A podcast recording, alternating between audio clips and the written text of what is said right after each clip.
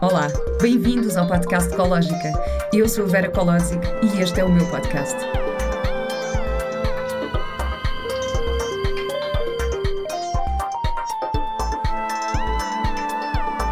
Com o apoio da Pivita. Olá, olá, bem-vindos a mais um episódio do podcast Ecológica.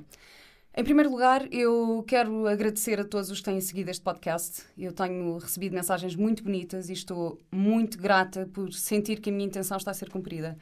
O objetivo que eu tinha com este podcast era inspirar, era fazer-vos pensar, dar novas formas de olhar para a vida, de resolver conflitos, ansiedades e de, no fundo, vivermos de uma forma mais positiva. Portanto, eu sinto que esse objetivo está a ser cumprido e tenho que vos agradecer por isso. Muito obrigada. o meu convidado de hoje é o David Chan Cordeiro. O David é o fundador da Mad Stunts, a maior empresa de duplos de cinema e televisão em Portugal.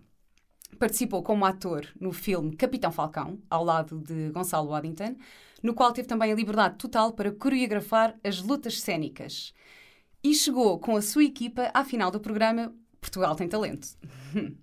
É um apaixonado por filmes de artes marciais e é um exemplo de perseverança, coragem e boa energia. Eu hoje quero falar com o David sobre foco, medos e coragem. Olá, David. Olá, Vera, e mais uma vez obrigado por este fantástico convite. Obrigada e... eu por estares aqui. E parabéns pelo, pelo teu projeto. Obrigada. Estou mesmo muito, muito contente por ter aqui. Sabes uma coisa, David? Eu estive a pensar e eu acho que nós temos uma coisa em comum, que é somos muito privilegiados e temos a sorte de sermos pagos para fazer aquilo que gostamos de fazer. Sem dúvida. E eu acho que. Mas na verdade também temos outra coisa em comum que conseguimos apreciar isso e é conseguimos ter, ter a gratidão perante isso. Sim, concordo contigo. Sim, às vezes as pessoas também têm a sorte de poder fazer aquilo que amam, mas não são gratas ou não se apercebem da sorte que têm. Concordo plenamente contigo. Eu, às vezes, até quando explico às minhas sobrinhas, elas perguntam o que é que eu, o que é que eu faço. E eu digo, eu sou contratado para brincar ou faz de conta. Eu amanhã sou um ladrão, depois no dia seguinte sou um polícia, depois faço de cowboy, uh, astronauta. Assassino. Eu também, na verdade. Exato, tu também, exatamente. É verdade. Os dois nós temos, felizmente, um, um trabalho que nos permite uh, fantasiar, viver um bocado neste mundo da fantasia e, e brincar. Uh, brincar ao que nós fazíamos quando éramos crianças, que nós já imaginávamos encarnar outros personagens, mas hoje em dia fazemos de forma profissional. Tu também tinhas aquela coisa de, de fingir que eras personagens em frente ao espelho. Desde muito cedo. Eu, eu recordo hoje em dia já, pronto, já falo isso à vontade, mas eu sempre às escondidas, eu, eu em frente ao espelho, eu fazia reações a golpes. E, sabes, e ainda fazia uma coisa que ainda é mais ridículo eu escovava os dentes e depois criava assim aquela, aquele excesso de pasta e deixava a pasta correr como se fosse sangue, eu não tinha, não tinha esse make-up, não tinha esse profissionalismo. Então eu imaginava como é que seria esse sangue a correr e se eu levasse um soco, na altura, quando, quando tinha cabelo, e reagia e eu queria imitar as reações que eu via nos meus heróis fazerem nos filmes. Então, em frente ao espelho, eu não representava cenas aleatórias, eu representava sempre a apanhar golpes ou a apanhar porrada. Espetacular, e hoje em dia és profissional yeah, disso. Hoje em dia, sim, é a minha profissão a uh, tempo inteiro. E para começar, eu quero falar um bocadinho do teu percurso, por isso queria perguntar-te, já respondeste aqui um bocadinho, mas queria perguntar-te como é que surgiu este sonho uhum. e como é que conseguiste chegar onde estás. Olha, este, este sonho surgiu, uh, quanto mais eu olho para a história da origem, uh, surgiu por influência do meu irmão, porque o meu irmão uh, alugou um DVD, alugou na altura uma VHS, um filme de ninjas, e eu não fazia ideia que eram ninjas na altura, e esse filme impactou-me seriamente, porque eu vejo estes indivíduos mascarados, com espadas, a lutarem e a darem mortais. Portanto, aquilo que uma criança de 6, 5, 6 anos, na altura que eu tinha, foi extremamente impactante. E também, um pouco, porque, para quem não conhece, a minha mãe é chinesa uh, e eu não tinha muito contato com a cultura chinesa. Para além... Ninguém diria com esses olhos. para além da minha mãe, uh, e a minha mãe, como já é moçambicana, também não tinha muito contato com a cultura chinesa. Hum. Portanto, aquilo que eu ouvia da minha mãe, das minhas primas, aliás, dos meus tios, uh, eles passavam uma versão muito errada do que, é que era ser chinês. então, eles passaram desde pequena ideia errada, volto a dizer, de que ser chinês, ou abraçar a cultura chinesa, era saber dominar as artes marciais.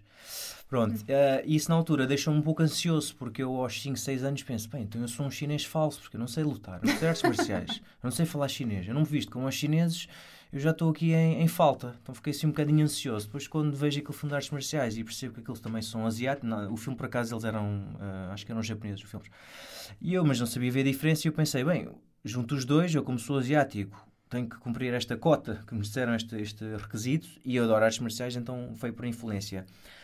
Passado uns anos eu descubro que estes profissionais existem, uh, existe a profissão de duplo de cinema e eu decido investigar uh, mais sobre formações e encontro um, um, curso de um mês que eles uh, forneciam em Seattle, nos Estados Unidos. Eu, na altura de deixei o décimo segundo, fui trabalhar para o McDonald's um ano para juntar dinheiro para pagar o curso para ir para os Estados Unidos. Pá, e começou assim com essa paixão. Espetacular, incrível. E depois estiveste nos Estados Unidos há algum tempo? Eu tive, tive lá cerca de oito anos, uh, depois acabei por ficar lá e fiz a minha licenciatura, uh, acabei por uh, formar na, na, área de cinema. E quando saí do curso, trabalhei um pouco na área de cinema, trabalhei três anos como assistente de câmara e durante o percurso eu cruzo-me com um coordenador duplos fantástico, que foi hum. o meu mentor e que eu uh, uh, me aproximei dele e disse, olha, eu gostava imenso de trabalhar nesta área, eu tenho estes skills de ginástica, artes marciais, pronto, depois eu desde pequeno pratiquei ginástica e artes marciais enquanto adolescente, e ele disse-me, ok, então olha, vem à experiência, estou agora a fazer um filme, uh, vamos ver o que é que tu consegues dar, e fiz uma semana à experiência, uh, peço desculpas, fiz duas semanas à experiência, e ele ao fim de duas semanas disse, olha, vou-te vou-te pôr no sindicato, no SAG, vou-te pôr no uhum. Screen Actors Guild uh, e vais passar a ser uh, pronto, profissional e ficas a trabalhar o resto do filme, pronto, de Uau. 10 horas à casa. Yeah, foi. Então porquê é que tu vieste embora? Porquê é que é, voltaste para Portugal? Mil, million dollar question. a gente faz essa pergunta, mas tu mas vieste para Portugal? Yeah. Uh, Porque eu queria começar um bocadinho aí, que foi sim. o ponto quando tu chegaste yeah. e, e, que de repente percebeste que cá profissionalmente não era tão fácil uhum. e que se calhar e se calhar também não vinhas com uma estrutura financeira tão forte não, não, não. Uh, cá e, e, eu sei mais ou menos um bocadinho da história yeah. de como é que isso começou, mas porquê é que vieste? Uh, é uma excelente pergunta. Das poucas coisas que eu não me arrependo na vida é de ter vindo para Portugal. Hum.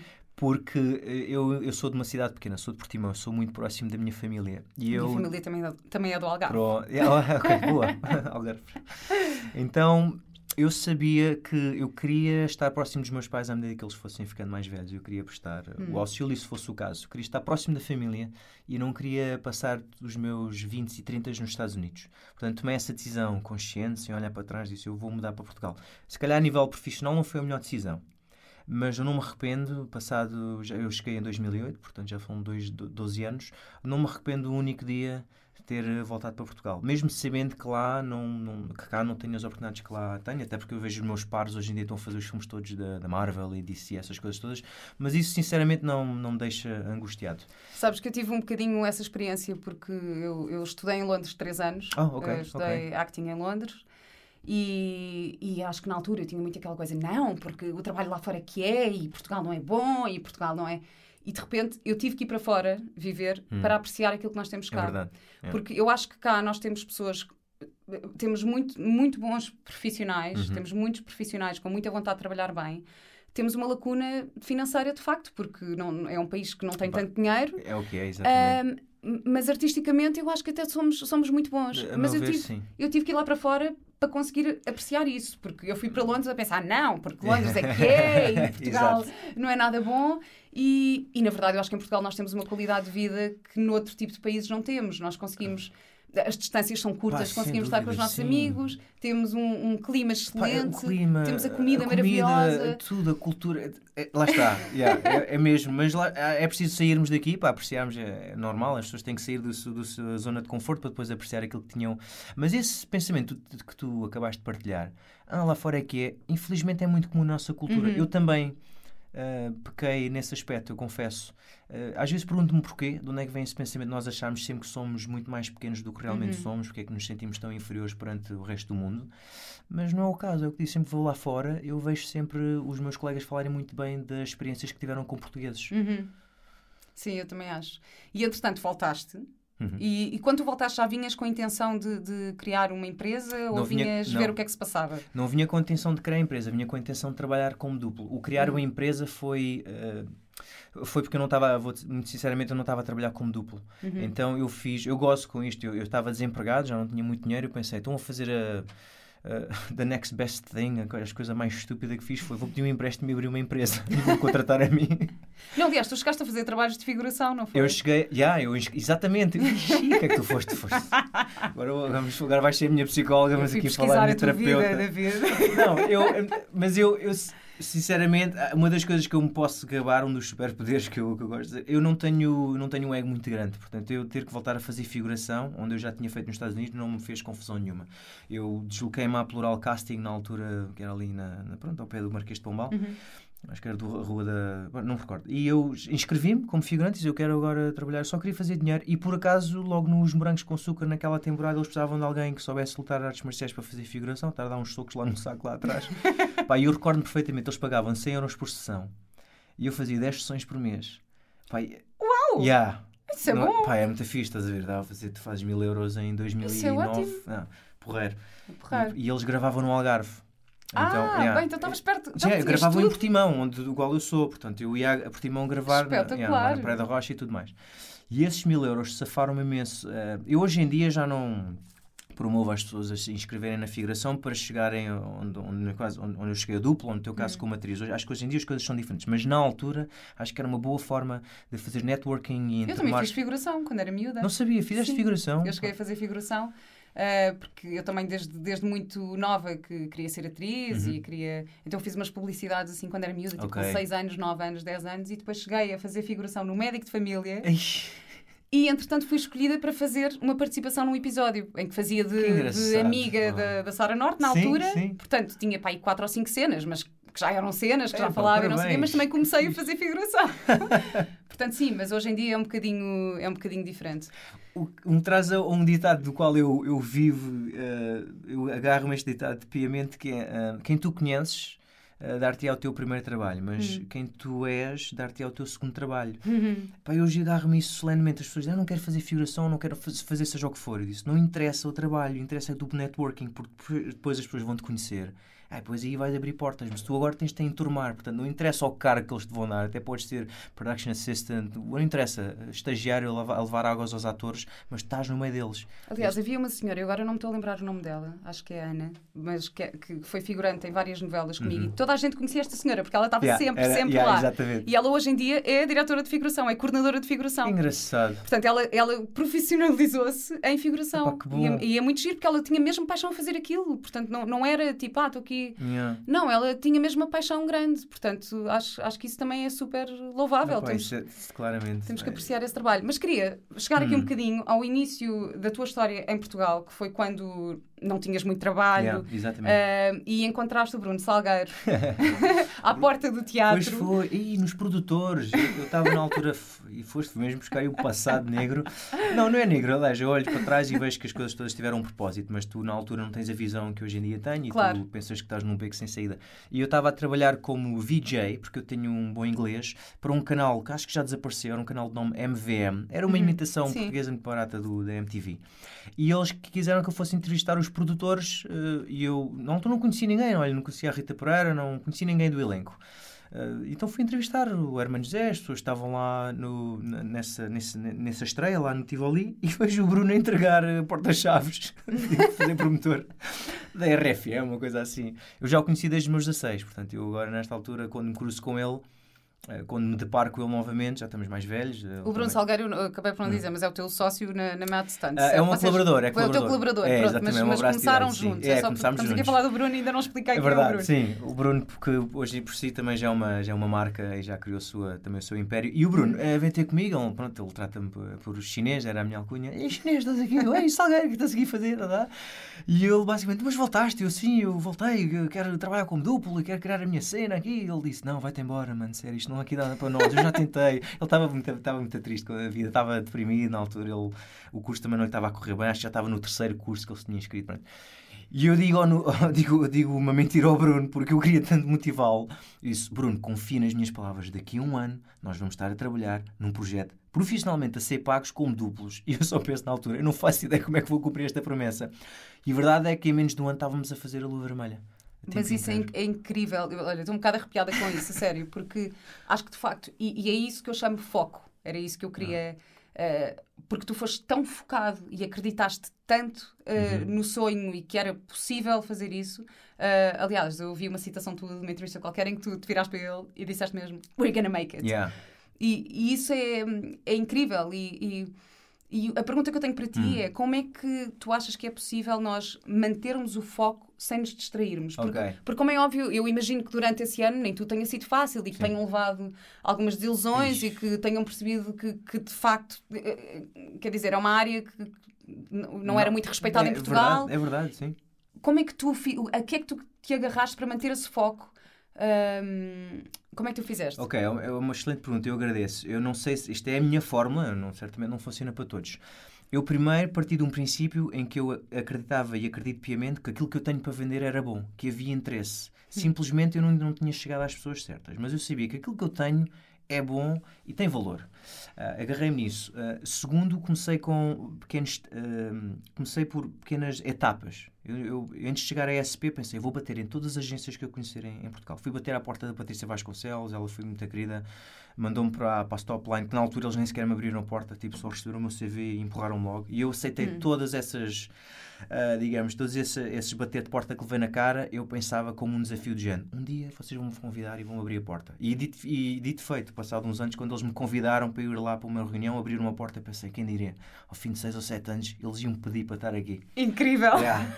Pá, nunca me esqueço é dessas incrível. coisas. Eu não, eu não guardo esses rancores, mas eu penso, um dia vou fazer com que eles me chamem para estar aqui a trabalhar. Mas isso é uma eles. coisa que nós temos, eu, hum, obviamente na, na minha profissão também lido imenso com, Uhum. Com isso, não é? rejeição, com, os- com a rejeição, é. com os, os nãos, não é? Vamos É. fazer castings e audições e não somos.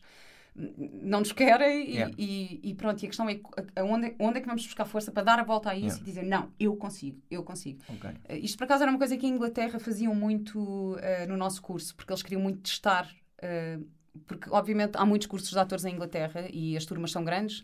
No meu ano havia duas turmas de 35, portanto éramos quase 70, e desses 70, hoje em dia, devemos ser para aí 5 que ainda Uau. trabalham como, como atores. Pois. E, aliás, até, até ao final do terceiro ano, para aí 10 pessoas desistiram. Portanto, havia muita Hum. gente que desistia porque. Pois.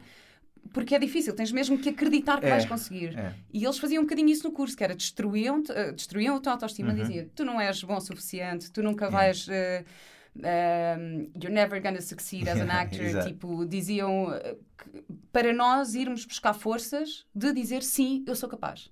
Ok. Isto é um método um bocadinho europeu, porque eu depois também estudei em Nova York e em Nova York é ao contrário. Em Nova York eles dizem tu és espetacular! Exatamente, é isso que eu ia amazing." dizer. Yeah, Eles fazem um bocado, é alimentam o É, ego. é. eu acho que os americanos São bocadinho escolas bastante opostas. São é muito verdade. opostas, ou seja, eu acho que nos Estados Unidos eles têm muito aquela coisa de alimentar o teu ego para tu ganhares autoconfiança, para Sim. conseguires fazer as coisas, e na Europa é o contrário. É, É, infelizmente. é. Ensinam-te como é que é um bocadinho o mundo real, que é que Hum. vais levar com rejeição e tens que te agarrar e ter forças para, para superar isso. Só um à parte, eu acho é que esse método europeu, eu- do qual eu sou um bocado contra atualmente, perdão, tu podes estar logo a matar à partida pessoas que têm enorme potencial, Sim. mas precisam de um bocadinho de empurrão. E, e se calhar 3 ou 4 anos down the line, estas pessoas iam ser fantásticos eh, cantores, artistas, bailarinos, fosse o que fossem. Portanto, eu hoje em dia já não sou tão severo com as camadas mais jovens como eu era inicialmente. E como fizeram comigo. Uhum. E então foram muito severos contigo nesse primeiro ano. Nada comparado com com que já não tivesse visto nos Estados Unidos, porque lá está, tinha outro referencial, eu já tinha passado nos Estados Unidos e a rejeição lá era uma atrás da outra. Aqui Pois. não, as pessoas rejeitavam, mas ainda eram simpáticas ao fazê-lo. Então, perdão, eu. E às pessoas, e mesmo quando as pessoas diziam "Ah, eu não tenho nada para ti, eu acho o teu trabalho porreiro, interessante, eu andava sempre com o meu CD, um demo reel, mostrava sempre, eu levava sempre coisas palpáveis para as pessoas poderem ver o meu trabalho, não era só eu dizer, mostrava uma foto e mostrava o meu show reel. E eu perguntava sempre, quem é que me recomendas que eu contacte então? E toda a gente dizia: Olha, sabes quem é que era ideal do falar? Já era esta pessoa. Olha, sabes quem era perfeito para ti? Eles fizeram um projeto há uns anos, tu eras. E sempre dizendo: Ah, Vila Faia precisava de ti, todos precisavam de mim. Eu pensei: Então, mas precisar, se precisaram antes, certamente onde aparecer projetos, há de aparecer projetos que vão precisar de mim. E a primeira pessoa a contactar-me é a Patrícia Sequeira. Hum. Eu consegui chegar a ela através de contactos. Lá está, networking, eu ia pedindo contactos.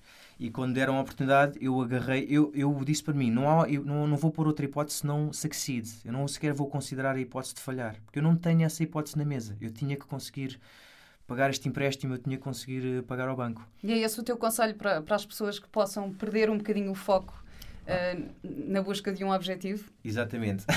o meu foco é. Eu, lá está, eu também sou um bocadinho obs- obsessivo ou compulsivo. Portanto, enquanto eu não estivesse a fazer aquilo que eu amava, eu recusava-me, eu, eu não, I didn't reward myself, eu não fazia coisas que, eu não tirava férias, eu não comprava coisas novas, eu não comprava nada de luxo, até eu dizer, até eu dizer a mim próprio, eu alcancei agora este patamar. Era extremamente, mas lá está, eu disse, é um método não dá para todas as pessoas, mas eu sou obcecado com essas coisas, e eu vou para a cama a pensar naquilo e corto só a pensar naquilo.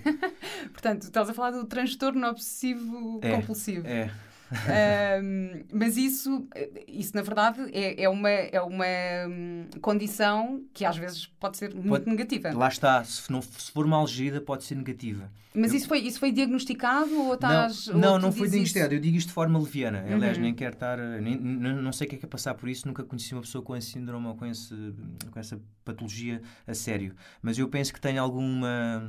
Tens um uma bocadinho. forma assim leve. Ah, Mas tu lidas com isso de uma forma positiva, ou pelo menos canalizas essa energia. hoje em dia eu tento usá-lo como um superpoder no bom sentido. Uhum. E quando às vezes sei que estou a ir demasiado, porque de facto às vezes afetava as minhas relações interpessoais, porque depois tu não desligas daquilo e tu tens de saber desligar e de saber estar com as pessoas, obviamente. Portanto, hoje em dia, ao fim de 10 anos, estar sempre a fazer eh, algumas asneiras, tu aprendes. Mas na altura foi o foi que me safou, foi essa obsessão de eu saber. Eu não aceito outra hipótese, eu não vou trabalhar noutro sítio que não. Eu- aliás, eu trabalhava noutros sítios, fazia dinheiro noutros sítios, mas o meu foco era sempre para sustentar as minhas necessidades para trabalhar como duplo em Portugal. Às vezes as opções podem a trazer um bocadinho de, de ansiedade, eh, não é? É. Pessoas que, que não consigam eh, canalizar Uhum. eh, essa energia da melhor forma. Tens algum conselho para, para pessoas que possam estar nessa situação? Ahm, eu não sou expert na matéria, mas o meu conselho seria: para, mim funciona muito bem a visualização. Uhum. Eu visualizava bastante estar eh, a, a trabalhar em decor e fazer as coisas que eu amava. Um, eu delineava objetivos para mim, não, não, chegava, não chegava a ponto de escrevê-los, mas diria, dizia para mim, eh, quando deitava ou quando acordava, eu dizia: Eu vou fazer isto, eu, eu consigo fazer isto. Mas depois delineava um plano, tipo, qual é o próximo passo? Com quem é que eu tenho que falar? Com quem é que eu tenho que convencer? Who's the money person? Depois também sou um bocado focado ali na parte da logística. Quem é que eu tenho que convencer que este produto é bom? Uh, eu, eu vou fazendo esse reforço todos os dias. É um bocado a analogia de tens que regar um bocadinho a planta todos os dias. Não, não podes dar um banho numa semana e depois ficar meses sem regar aquilo. É todos os dias é um bocadinho.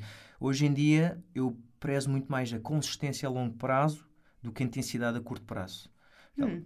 é, isto não, não é uma Podes frase minha, é, é uma- não é uma Então. frase minha, é uma frase do Bruce Lee. Bruce Ok. Lee dizia: um, Long-term consistency trumps short-term intensity.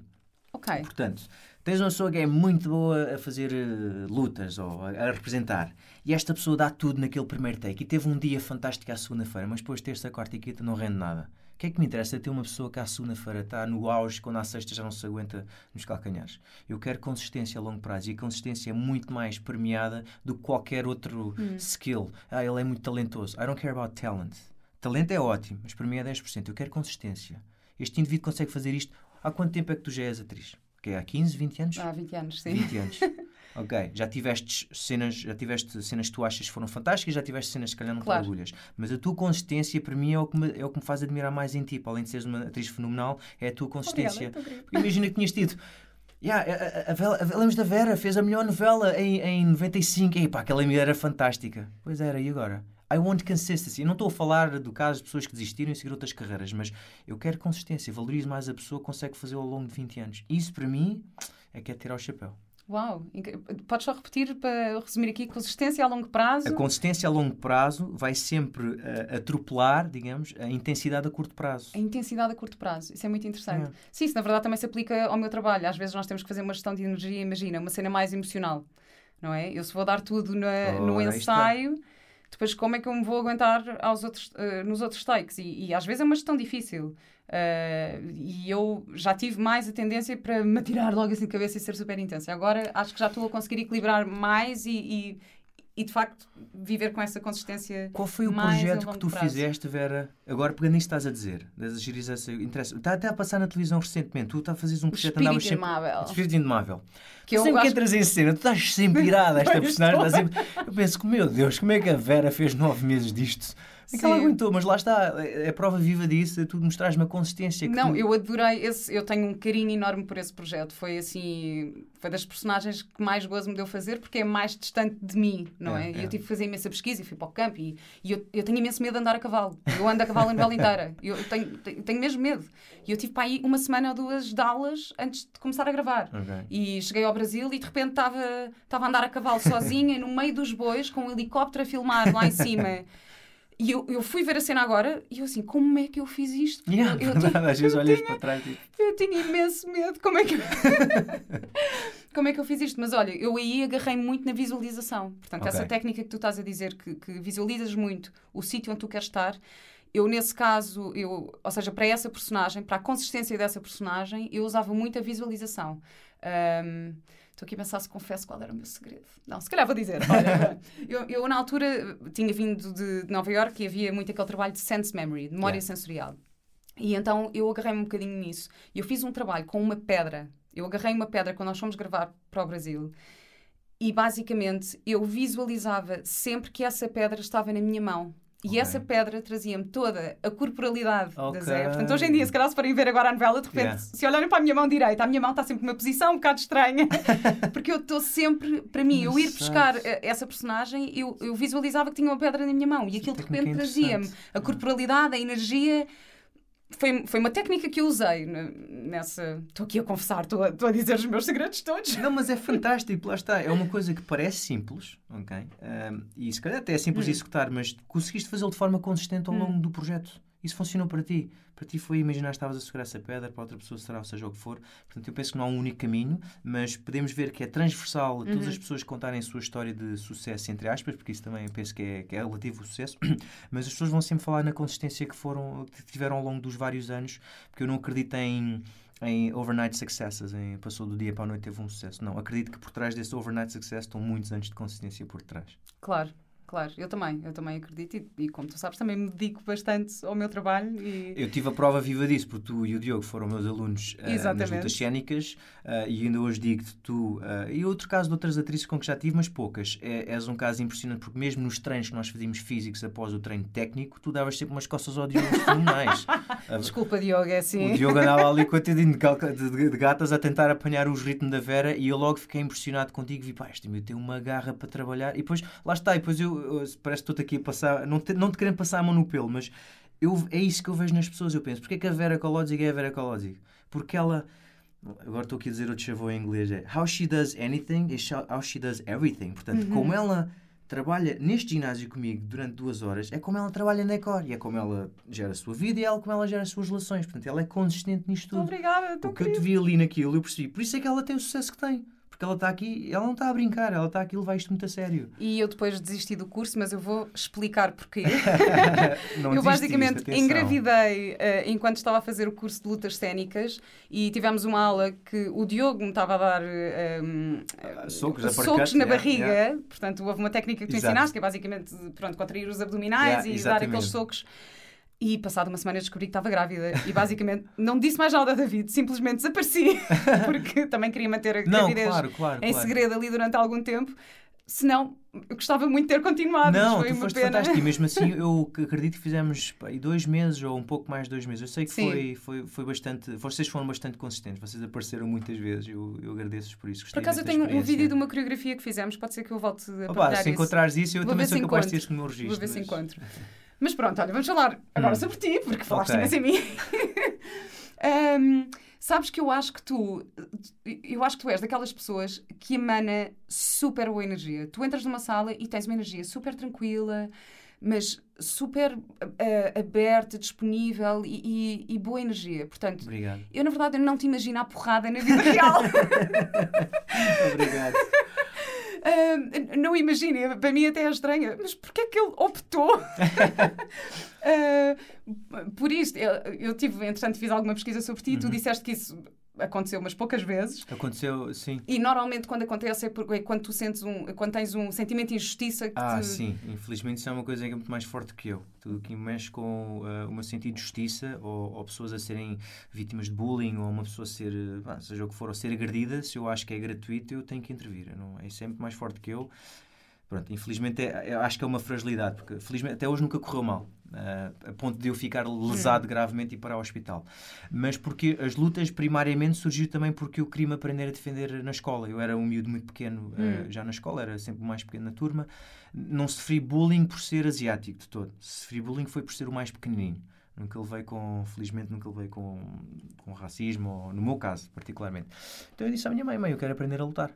Ela disse: Não, não te vou entrar nas, ar- deixar entrar nas, na- nas artes marciais. E eu prometi-me, eu prometo que se entrar não, não vou lutar. E a verdade é que quando entrei nas artes marciais eu nunca entrei em, em lutas. Isso aconteceu numa fase mais tarde da minha vida em que, em que eu senti e hoje sinto que é, se tu tens uma habilidade extraordinária de ajudar os outros, deves fazer isso, é a tua obrigação. É como se fores um médico ou um enfermeiro e vês alguém a passar mal na rua, tens a obrigação de auxiliar essa pessoa se eu me sei defender e sei defender outras pessoas, eu acho que tenho essa obrigação de poder claro. ajudar os outros. Eu acho que isso também entra muito nos princípios das artes marciais. Sem dúvida. Uh, portanto, tu tens esse, esses valores de justiça e injustiça uhum. que mexem muito contigo, mas os, os próprios valores e princípios de, das artes marciais que acho que se podem aplicar muito à vida uh, e são muito inspiradores. Eu, entretanto, estive a ver, portanto, tens a cortesia, a integridade, uhum. a perseverança, autodomínio e espírito inemável. Eu acho que isto são. Uh, agora disse o nome da novela outra vez. eu tenho aqui as definições destas, destes princípios. Tu aplicas isto uh, na tua vida também? Uh, aplico. Podes repeti-los outra vez? Cortesia. Cortesia, sim. Pronto, é, a cortesia é mais do que um princípio, é um uhum. princípio de vida que deve estar sempre presente nas relações do praticante com os outros. Ok. Um, eu acho que tem a ver um bocadinho com aquele tempo, nas artes marciais Sim. existe aquele tempo que tu chegas e que, é, e que olhas e, Exatamente. e, e, e respiras. Inclusive tens uma, há sempre, há sempre uma vénia, se calhar essa já ia é forçar mais na área do é? respeito. É, o, é o respeito.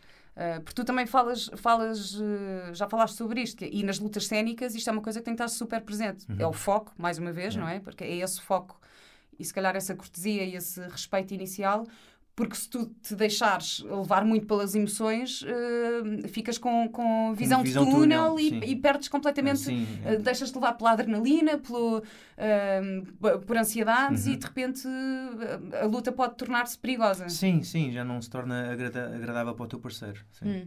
E depois tens o outro princípio que é a integridade. Sim. Uh, e acho que a, integridade é um, é um valor que devemos ter muito presente na nossa vida também e que eu sinto que tu tens. Obrigado. Obrigado. a perseverança. A perseverança, aí, sim. Quer dizer, eu acho que com esta conversa toda já perceberam o que quiser. Essa... Uh, e o autodomínio. Obrigado. Sabes que esse, eu vou admitir aqui, assumir a minha careca. Se calhar a minha fragilidade desses cinco mencionaste seria o autodomínio. Hum. Uh, foi das que provavelmente demorou mais. Eu hoje uh, tenho 38 anos, eu não tenho vergonha de admitir que só aos meus 35 é que eu comecei a trabalhar mais no autodomínio. Eu confesso, e se calhar para quem me conhece e já me viu mais, já esteve mais próximo comigo, uh, eu desde muito pequena era muito reativo. e era feitio não posso culpar nenhum, se calhar, dos meus pais. Era mesmo feito, eu nasci assim. Se alguém me empurrava, eu tinha que empurrar com mais força. Eu reagia muito. E nos últimos três anos tenho trabalhado muito na, nesse no autodomínio e pensar, eu não posso reagir a todos os estímulos que eu sofro. Uh, Ajudou-me no início da Mad Stunts, porque também não deixei que me pisassem facilmente. Uh, eu sou apologista também na frase que uh, ninguém dá um pontapé num cão que morde. portanto, eu deixava claro. Só que hoje em dia já não quero essa filosofia para mim. Também já estou mais velho, já estou noutra fase de vida, portanto, se me empurrarem. E que, que ferramentas é que tu usas para, para, para teres mais autodomínio? Humildade. É mais simples. Humildade no sentido em que se alguém me agride verbalmente ou fisicamente ou me empurra e não, e, não, e não acredito que seja por maldade, que eu não acredito que seja, eu parto logo do princípio que esta pessoa está a ter um mau dia. E todos nós temos maus dias e temos direito a ter os nossos hum. maus momentos. Portanto, eu neste momento eu penso, o que é que eu posso fazer para adicionar valor a esta pessoa? Como é que eu posso ajudar esta pessoa? Desde que ela não me ponha a mim em risco, claro. como é que eu te posso ajudar? Claro. Uh, é gritar comigo? Grita. Queres-me chamar nomes? Sim. Desde que a pessoa não me agrida fisicamente, ok, está-se bem. Sentes-te melhor agora? Posso-te ajudar? Toda a gente tem maus dias. Eu ainda sou daqueles, se calhar sou idiota por pensar nisto, acredito que nós uh, somos maioritariamente boas pessoas e a meio do caminho uh, desviamos e tornamos maus. Mas eu não acredito que as pessoas andam. Ninguém acorda de manhã a pensar, eu quero fazer a vida de alguém miserável. Eu tenho, eu tenho uma, também uma, um bocadinho uma filosofia que é: eu acredito que as pessoas estão sempre a fazer o melhor que podem ou que sabem ou, naquele sabe. momento. Exatamente. Uh, eu ouvi uma vez um, uma história num, num podcast que eu gosto muito de ouvir e a história era sobre um, um acidente, um senhor que provocou um acidente. Um, e a vítima desse acidente disse: Eu sei que estava a fazer, uh, eu sei que naquele momento não conseguiu fazer melhor e por isso é que provocou este acidente. Uhum. Nós nunca sabemos se o carro que vai rápido tem a mulher a morrer no hospital. Nunca sabemos Exatamente. se. Um, portanto, é bom questionar antes de julgar. É. Uh, portanto, e achas que isso também tem a ver, esse teu autodomínio também tem a ver com o facto de estares mais firme e mais seguro daquilo que és? Sim. Sim, eu, eh, lá está, quando eu enfrentei as minhas fragilidades e olhei para mim e disse quais são as áreas das quais eu me envergonho E comecei a atacá-las um e disse mesmo. E a primeira coisa que fiz foi uh, mesmo voice demo, tornei-las uh, mesmo. Uh, numa, disse mesmo para mim de voz alta: olha, eu tenho que controlar o meu temperamento, eu tenho que controlar isto, eu tenho que ser menos reativo. E todos os dias, lá está o meu a minha obsessão. Todos os dias eu dizia para mim: hoje o teu objetivo é controlar isto, não teres um outburst na pessoa que te corta no trânsito ou no, ou no supermercado. Hum. Começas com pequenas, pequenas pequenos tasks, não é? pequenas missões. Uhum. Depois isso vai, eh, vai aumentando e ao longo do dia, depois, ao longo de uns anos, hoje em dia já consigo estar em situações que eu uh, imaginava-me, tinha muita dificuldade em lidar, eh, especialmente quando estamos a lidar com, vou dar aqui um exemplo muito típico do nosso meio, estás a lidar com produtores que não valorizam o teu trabalho. Uhum. E tu, claro, nós ficamos com os, os nervos à flor da pele e achamos que nos estão a enganar e que não nos valorizam. Eu penso, não, não é isto que está a acontecer. Isto é uma questão de percepção estamos aqui a jogar. Temos que pensar jogo... que esse produtor também está cheio de problemas na cabeça, problema. está a lidar com, com problemas financeiros, está a lidar com os, os bosses que, yeah. que, que, o estão a pressionar por causa do tempo. Uh, portanto, eu, eu, também aprendi a ter essa perspectiva. Mas a pessoa demora tempo, infelizmente, é. a ganhar este calmo, não é? E hoje é. em dia eu penso, ok, já percebi que tu tens a tua guerra, how can I help you? Qual é a tua guerra? De forma que eu te possa apaziguar aí a tua dor? Encontrando aqui a meio, sem ter que baixar valores, se calhar há aqui compromissos que possamos fazer. Se calhar posso trabalhar menos dias, whatever, depois negocias isso.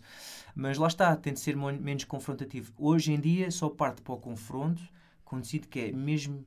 Não há outra solução, é indispensável. Hum. Aí sim, mas sempre ou a separação ou a negociação é as duas formas que eu tento hoje de encontrar. A separação, se vejo que não temos uh, propósitos em comum, Ok. Uh, então, nunca o conflito, não nos conseguimos encontrar a meio, então uh, seguimos caminhos claro. separados e concordamos em discordar, não há mal nenhum. Boa, isso é, olha, grandes lições de vida que eu estou a receber aqui, está Obrigado. a ser incrível. olha, voltando aqui um bocadinho ao teu trabalho, o teu hum. trabalho é um trabalho de risco. Certo. Um, apesar de tu garantires que não há, não há riscos não, nenhum, é, temos sempre Não, claro que, que, fazes da melhor forma, mas. Um, não tens medo? Quais são os okay, teus medos? Tenho, eu tenho medo. Uh, de só frisar aqui um ponto: o nosso trabalho é executar ações de risco calculado. Exato. Pronto, então okay. nós calculamos o risco e como, quem vai, eh, vai ver, imagina, uma pessoa que tem que fazer um, um, tal risk assessment, que é um levantamento de risco, basicamente. E entras numa obra e vês qual é o risco daquela obra cair e o perigo e tudo mais, vês o perigo e o risco. É o que eu faço. Eu avalio o risco, qual é as probabilidades deste ator se lesionar nesta luta e levar com um soco na cara, ou whatever, se lesar e tudo mais e depois adapto-me a esse risco e tento trazer, eh, digamos, as condições a meu favor, tento puxar para o meu lado. Agora, mas eu tenho medo. O medo é muito importante, o medo mantém-te alerta. Uhum. É, para mim assusta mais as pessoas que dizem que não têm medo de nada, porque isso pode ser uma pessoa até uh, pouco ponderada e Eu perigosa. tenho aqui a definição do medo, que eu hum. acho que é interessante. Eu vou dizer, o medo é uma sensação que proporciona um estado de alerta demonstrado pelo receio de fazer alguma coisa, geralmente por se sentir ameaçado, tanto fisicamente como psicologicamente. No entanto, o que diz é que... Um, uh, Portanto, é um estado emocional resultante da consciência de perigo ou de ameaça Exatamente. reais, hipotéticos uhum. ou imaginários. Exato. Porque às vezes a ameaça é inexistente é e tu estás ali a ver um, yeah, ali um animal. Ah, yeah, é verdade.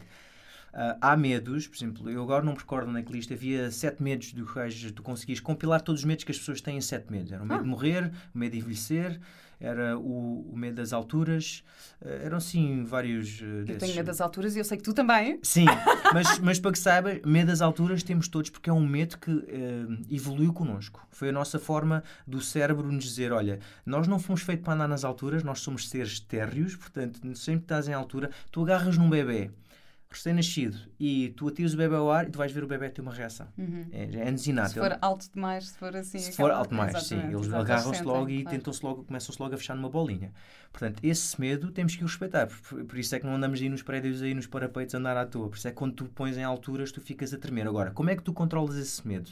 É que eu fico a tremer, eu, David, eu, fico, eu perco a força nas pernas. É uma coisa completamente incontrolável. Vertigo, yeah. uh, já me aconteceu-me okay. a gravar, olha, no Espírito Indomável uhum. aconteceu-me uma cena não havia, não era assim tão alto, eram, sei lá, 2 metros e tal, 3 metros, não uhum. era uma altura assim. Epá, já é considerável. Sim, mas, mas eu sentia, portanto, eu estava assim num parapeito uhum.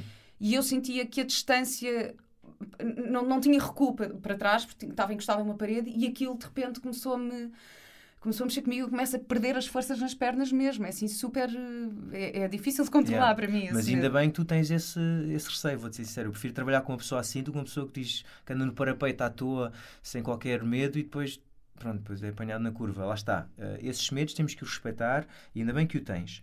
Como controlar esse medo? Hum. Lá está, não é uma técnica que se calhar funciona para todos, mas eu sou fã de que uh, Knowledge dispels fear. Portanto, o conhecimento erradica o medo. Quanto mais conhecimento eu tiver, mais a, a minha bolha, o meu círculo de conhecimento aumenta, mais aquele medo eh, vai se tornar eh, reduzido. Uhum. No caso de alturas, eu sempre trabalho em alturas, eu trabalho com arnês e linhas de vida. Como eu sei tecnicamente o que é que está envolvido naquilo, eu estou perfeitamente confortável porque eu já fiz as minhas redundâncias, os meus, os minhas, eh, pronto, os meus passos para manter seguro. Uma, por exemplo, tu andas a, andas a cavalo, eu não sei andar a cavalo, mas tu quando andavas a cavalo Uh, montavas se calhar a cela e tinhas uma técnica própria com as pernas. Mas eu tinha medo de vida, andar a cavalo. Eu não sei como é que. Eu, eu não sei, eu acho que era. Quando estava em personagem, eu fazia aquilo bem. Ok. Mas de repente, hoje em dia, se me, se me puserem um cavalo à frente, eu não sei se vou conseguir montar como montei na, na novela. Aquilo deu-me ali um clique qualquer de, uhum. de, personagem e de eu dizer, ok, esquece e vai e atira-te. Okay. Mas eu, Vera, tenho imenso medo de cavalo, tenho um respeito enorme, aquilo é um bicho enorme e, e, e, temos que saber controlar. Mas eu acho ótimo que tenha esse respeito enorme pelo cavalo, porque de facto é um, é um animal que nos pode matar se aquilo não for bem, bem gerido. Exato. Facilmente. Mas tu, de forma, de certa forma inconsciente, tu sabias a técnica, como fazer, porque Sim. se tu não tivesses até, tu caías logo no primeiro take. Claro. Ok, portanto, tu dominas, lá está, o, o conhecimento erradica o medo. Se tu não tivesses qualquer, qualquer técnica, que é o meu caso, eu simples em cima do cavalo, ele arranca, eu vou tombar, eu vou aqui para trás. Ou então vou-me agarrar com os braços à volta do, do pescoço do cavalo. Depende, o conhecimento erradica o medo, mais ou menos. Ou seja, às vezes também saber demais também não é Uh, imagina, no outro dia fui passear o meu cão hum. para Monsanto e aparece uma vez está ali uma cobra enorme, é uma cobra venenosa, e é uma cobra não sei o quê. E eu de repente fico com medo da cobra. Se eu não soubesse que a cobra lá estava, nem sequer me passava ah, pela okay, cabeça. nesse conhecimento. Ok, estou a perceber. tipo de conhecimento, estás a perceber? Uh, sim, estou a perceber. Não, eu referi mais no sentido, por exemplo, se o senhor me dissesse, eu não percebo muito cobras, repto, não é a minha especialidade, mas sei que não há assim tantas cobras venenosas em Portugal. Exato. Por norma não há. Não, não há. É com a Austrália, não é tipo a Austrália. E a haver, certamente já existem antídotos que nós sabemos que estão disponíveis. Portanto, eu ir logo partir do princípio, hum, duvido que seja assim uma cobra. Ah, eu gosto desse pensamento. Portanto, lá está, eu gosto de relativizar, perceber. Espera aí, lá está, este meu conhecimento permite-me fazer estas ilações. Se fosse outro animal que eu não conhecesse, eu se calhar nem punha lá aos pés. Não quer dizer que eu me vou meter no meio onde a cobra está, mas eu gosto de perceber. Espera aí, quais são as probabilidades disto acontecer? Knowledge dispels fear. Quanto mais dominares a situação, menos esse medo se torna de controle de ti. Ok. E foi isso que tu fizeste? Tu tiveste uma situação que tiveste que fazer uma queda num, numa novela qualquer eh, de uma altura assim e bastante. Foi, não, foi do, foi do, do filme RPG. Acho que foi do, hum. do filme RP, RPG que eu fiz. Era uma queda de quatro andares. não, eu estava. Mas eu, eu disse para mim, pá, tu vais fazer esta queda porque tu confias na equipa que tens e confias no material. Portanto, lá está, voltamos ao medo e no conhecimento erradica o medo e fiz tudo dentro das margens de segurança e quando saltei, pá, confiei no material, confiei que estava tudo certo e confiei nas pessoas à minha volta. Eu vi uma citação tua que tu disseste. Eu disse a mim próprio, esquece o medo e confia.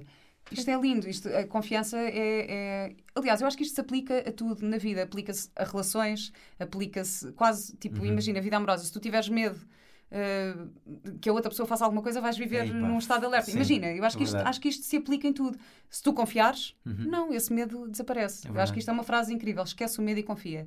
Um, eu vi que tu disseste isto. Andei a pesquisar, David, andei a pesquisar.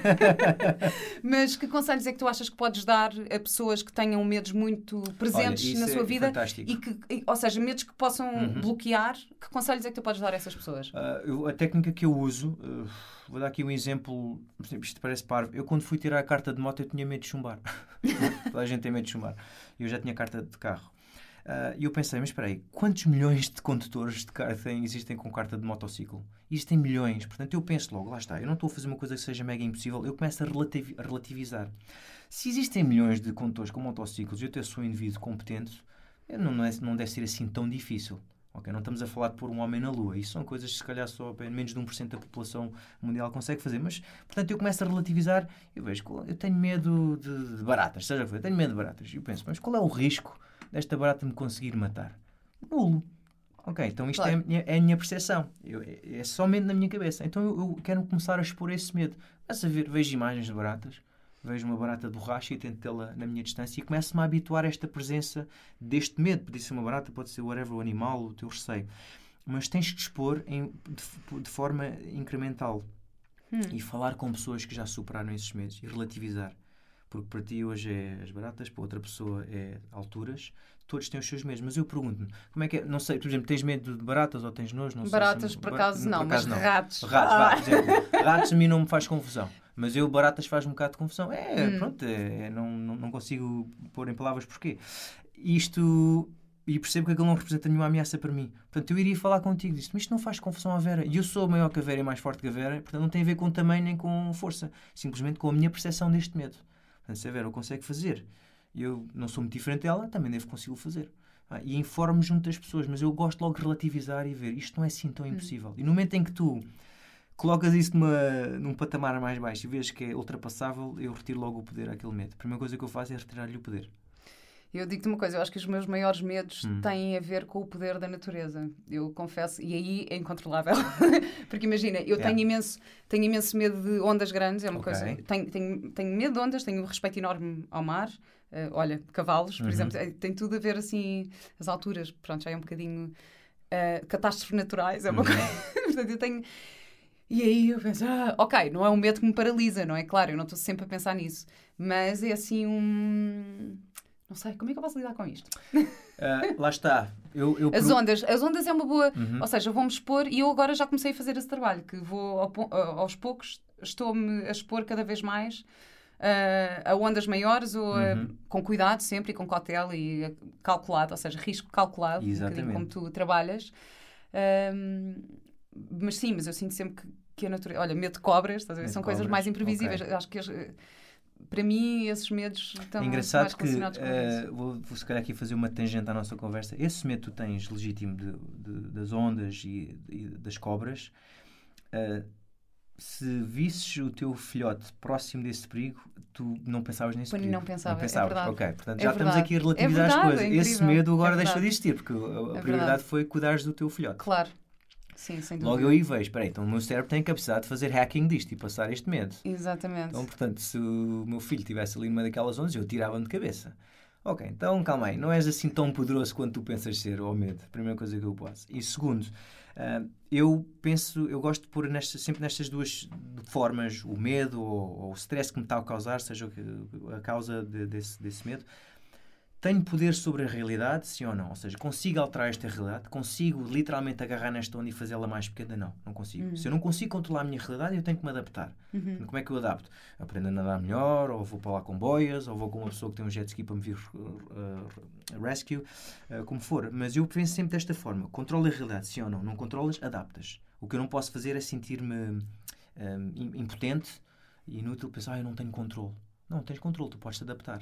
Se tenho controle da realidade, eu, eu controlo a minha realidade. Como? Afasta a cobra de mim. Consigo literalmente pôr-lhe uma, Claro. uma jaula, agarro e atiro para fora. Claro, claro. Não tenho controle, então adapto-me. Isto é espetacular, eu estou a adorar esta. É que Estás-me aqui a dar umas Opa, perspectivas obrigado. Eu- incríveis. sabes que eu gosto sempre de encontrar métodos de Não, é incrível, porque eu acho que isto tudo se aplica à vida. Ah. Uh, Percebes? Todas estas coisas que tu estás a dizer aplica-se à vida de qualquer pessoa. Todos nos conseguimos relacionar com, com este tipo de situações em, em, em profissões diferentes, em Uhum. relações diferentes. em- é, é incrível. Portanto, eu acho que aqui entramos no, outra, no outro tema que eu queria entrar contigo, que é a coragem. Ok. Que é- E eu acho que tu és um exemplo de, de coragem, Obrigado. assim, não só por teres arriscado e ter chegado eh, tão longe com o teu trabalho, mas também por lidares com situações de risco. Sim. Mas que afinal não são assim tão arriscadas, Eh, mas por lidares com essas situações como lidas. E eu também fui ver a, a- a definição de coragem, eu acho que isto é muito interessante, porque ahm, coragem é a capacidade, muitas vezes tida como virtude, de agir apesar do medo, do temor e da Uhum. intimidação. Portanto, Ok. é apesar do medo. Uma pessoa corajosa não quer dizer que não tenha medo, quer dizer que consegue Exatamente. agir. Certo. eh, Gosto dessa definição. e eu acho que esta definição é super é, é incrível, porque nós às vezes achamos que um corajoso é uma pessoa que uma pessoa corajosa é ah, não tenho medo de nada, eu consigo fazer tudo. E não, na verdade, a definição de coragem é conseguir agir apesar do Apesar medo. do medo. Eu gosto dessa definição. Essa, esse, esse pormenor do apesar do medo eh, não, não conhecia. É interessante. Ah, por acaso, vou, vou ser sincero, nunca me considerei. nu- nunca foi uma palavra que entrou no vocabulário que eu usasse que- para, me- para me definir, a coragem. Não sei, se calhar porque a minha definição na, na cabeça, se calhar associava um bocado de coragem ao ego.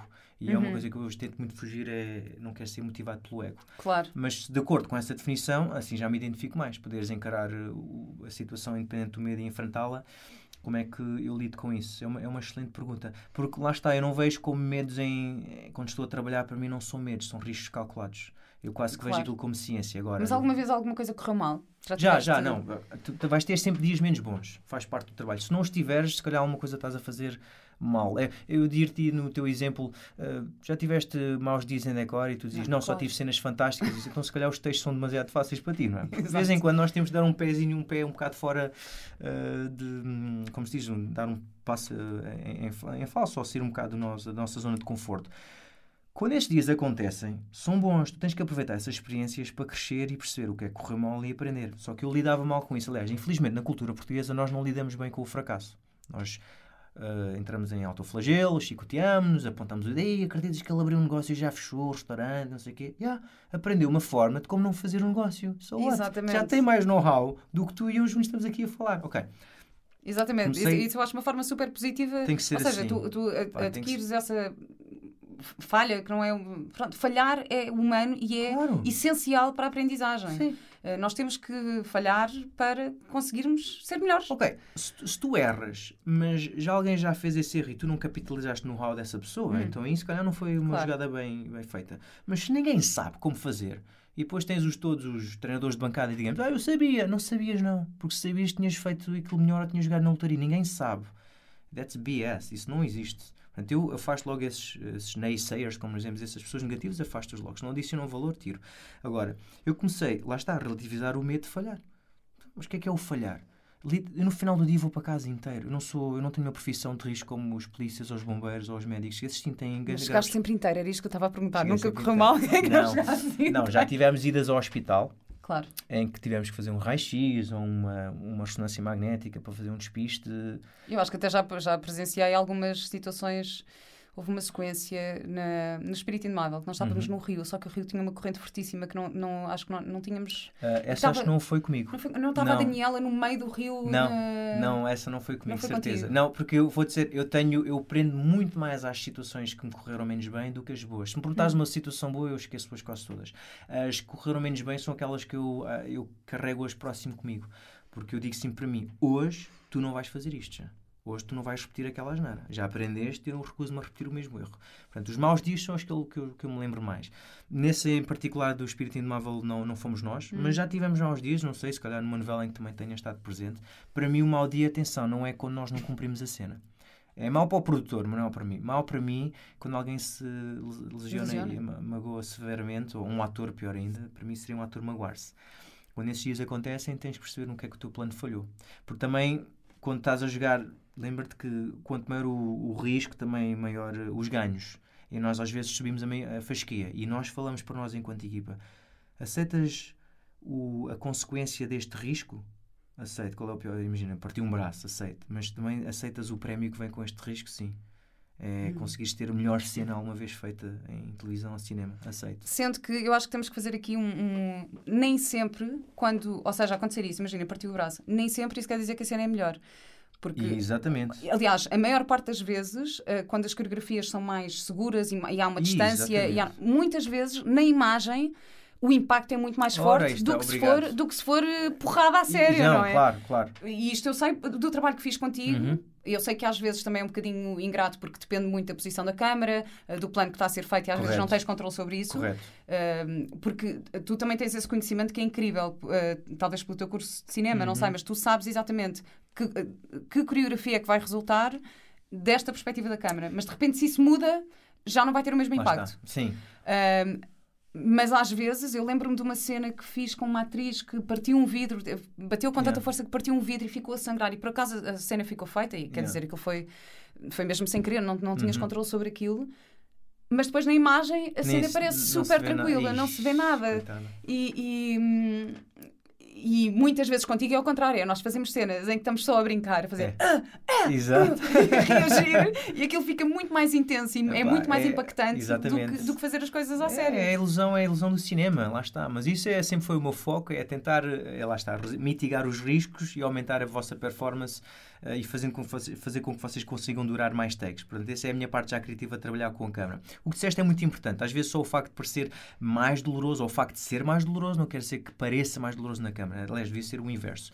Uh, se calhar ali não me expliquei bem, obrigado teres, por teres dito isso. O que eu quero dizer é que, por vezes, nós estamos a trabalhar um nível que o risco é tão mais elevado e para os duplos, digo, em que há o risco de ele se falhar a sua marca, imagina, ele tem que acertar num sítio específico, mas se ele falhar vai mandar uma queda violenta e pode partir o braço, mas se acertar, pá, vai ficar fantástico, nós dizemos, aceitamos estes riscos, aceitamos, porque ele, voltamos ao mesmo, o conhecimento erradica o medo. Ele está tão confiante dos seus skills, ele está tão confiante da sua, da sua coordenação motora que ele sabe que vai acertar naquela marca.